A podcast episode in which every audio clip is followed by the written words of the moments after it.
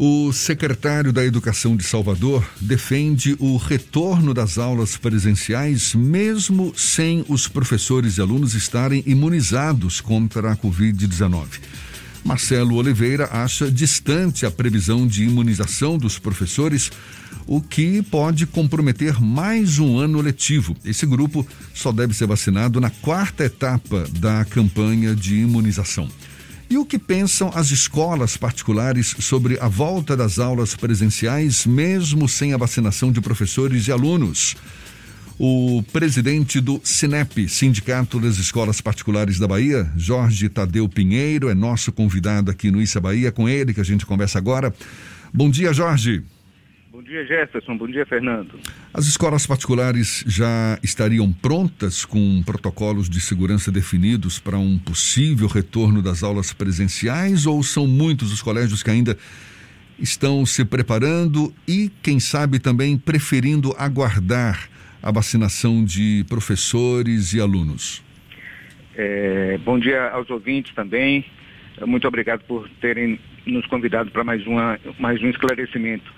Jefferson e Fernando, é, as escolas particulares, é, desde o mês de julho, mais ou menos, julho, agosto, porque nós esperávamos que essa pandemia demorasse uns quatro meses, né, que é o que ocorria nos demais países, elas começaram essa, essa, esse desafio dos protocolos, da preparação dos ambientes físicos.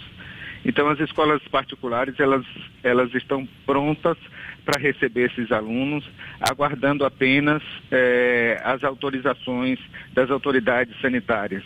Como é que tem sido o canal de diálogo com os pais? Porque acredito muitos deles devem estar ainda receosos em relação à volta da, da, das aulas presenciais, principalmente, por falta ainda dessa vacinação em massa. Isso, Jefferson. É verdade, tem uma parcela desse, da, da, nossa população, né, da população como um todo, que tem receio, que tem realmente questões de saúde, de comorbidade na família, ou dos próprios pais e mães, um avô, uma avó que mora com a família.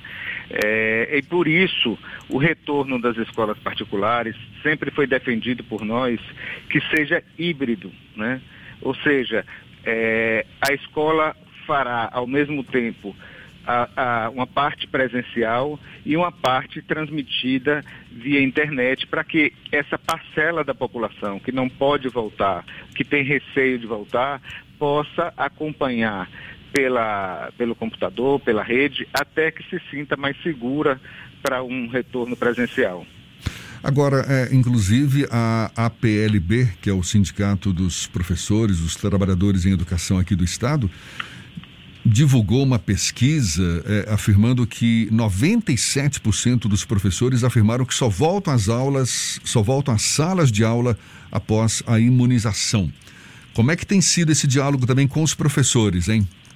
É, a, nossa, a, a nossa relação é, são, são, são, são braços diferentes. Né? Nossa relação das escolas particulares é com o SIMPRO, o Sindicato dos Professores da Escola Particular. Né? A rede pública é, né, é, negocia com a, a, PLB. Mas eu posso te dizer que é, na escola particular, nós mantivemos desde o terceiro dia de fechamento um diálogo aberto com os professores, inclusive aquela época, no mês de março, para discutirmos como é que tudo isso funcionaria. Né? E tivemos um, um, um tempo muito bom de, de, conversas. Teremos uma reunião nesta quinta-feira é, para estar tá discutindo exatamente esse retorno. Eu participei ontem de, uma, de um webinário promovido pelo vereador Cláudio Tinoco, e o Rui Oliveira, que é uma, uma liderança importante, falando agora da rede pública, estava eh, colocando os receios dos professores da rede pública, é, mas é, é, preciso também uma certa boa vontade para esse retorno, Jefferson, porque é, nós já, te, já tivemos um ano que os alunos da rede pública não tiveram aulas. Né? Os alunos da rede particular, a escola funcionou e terminou o ano letivo em dezembro. Mas nós não podemos avançar muito tempo nisso, porque senão os nossos jovens aqui na Bahia começarão a ficar com uma defasagem muito grande. Né? Um ano já é uma defasagem grande. É o desafio é, da rede pública, seja municipal, seja estadual, já é grande para a recomposição desse ano letivo que passou do ano de 2020. Jorge, existem protocolos específicos para cada escola ou há um protocolo geral que vai ser implantado caso haja retomada? E como é que fica o, a participação dos pais na discussão desses protocolos para a retomada? Fernando, é, os protocolos é, já foram, ao longo desses 11 meses que nós temos de, de pandemia, é, já, já, já, existem protocolos muito robustos, produzidos e desenvolvidos por tanto por técnicos é, específicos que determinadas escolas contrataram, quanto protocolos é, contratados de outros estados. Há, há, existem vários protocolos, né, e vários protocolos muito bons. É, as medidas mais importantes, elas são é, muito básicas e são comuns a todos, né? É, distanciamento, é, fazer uma redução da densidade populacional da escola, ou seja, é, dividir número de alunos, afastamento de um metro e meio, dois metros de uma carteira para outra, uso de máscara, lavar mãos constantemente. Então, e, entre essas e outras tantas medidas, nós já temos uma profusão de protocolos. Né?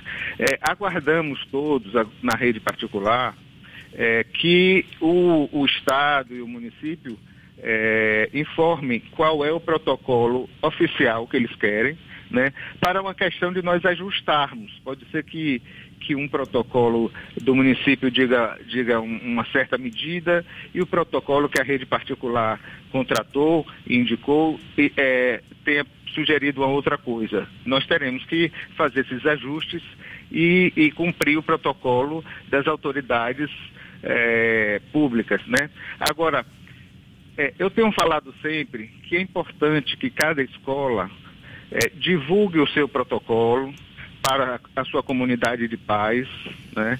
que ele esteja à disposição dessa comunidade de paz e a comunidade de paz acompanhará se essas medidas estão sendo efetivamente implementadas pela escola. Né?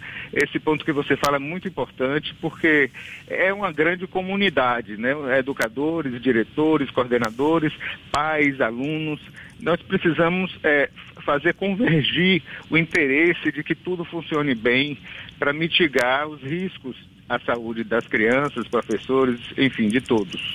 Você admite que a população estudantil mais velha é mais fácil cumprir esses protocolos.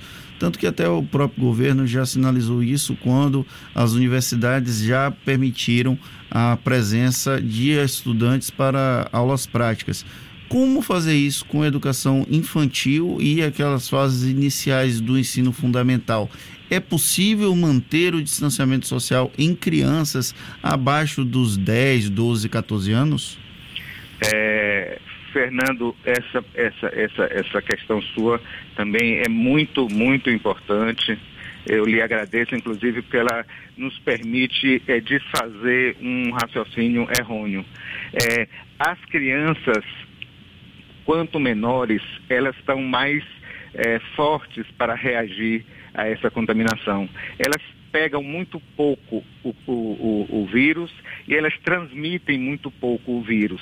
Isso não é uma impressão nossa, são artigos científicos publicados aqui no Brasil e em diversos países.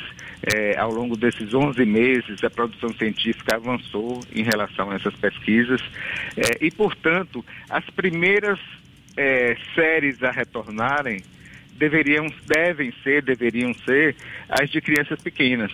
Né? É, quanto menores, mais imunes elas estão.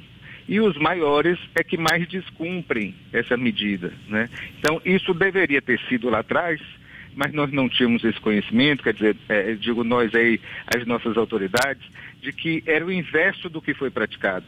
Veja que as faculdades foram autorizadas a voltar e elas nem retornaram, né, para algumas atividades apenas. Então, as crianças da educação infantil é que são as prioritárias para esse retorno. E mais, não há previsão de vacinação para, para crianças e, e, e, e jovens com menos de 12 anos.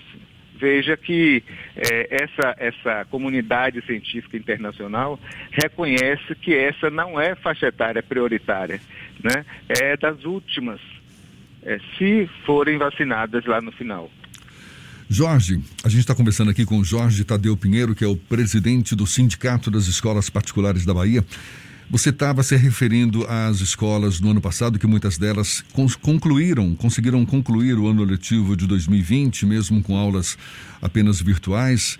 As escolas da rede pública, que teriam sido as mais prejudicadas, com a falta total de aulas em muitos casos. Agora, nem todas as escolas particulares conseguiram concluir esse ano letivo de 2020, não é? Agora, em 2021 com essa possível retomada da, da, das aulas, qual é o cronograma que está sendo definido? É o início de um ano novo, de um novo ano letivo? É a continuidade do ano letivo de 2020 para algumas escolas? Como é que está essa discussão?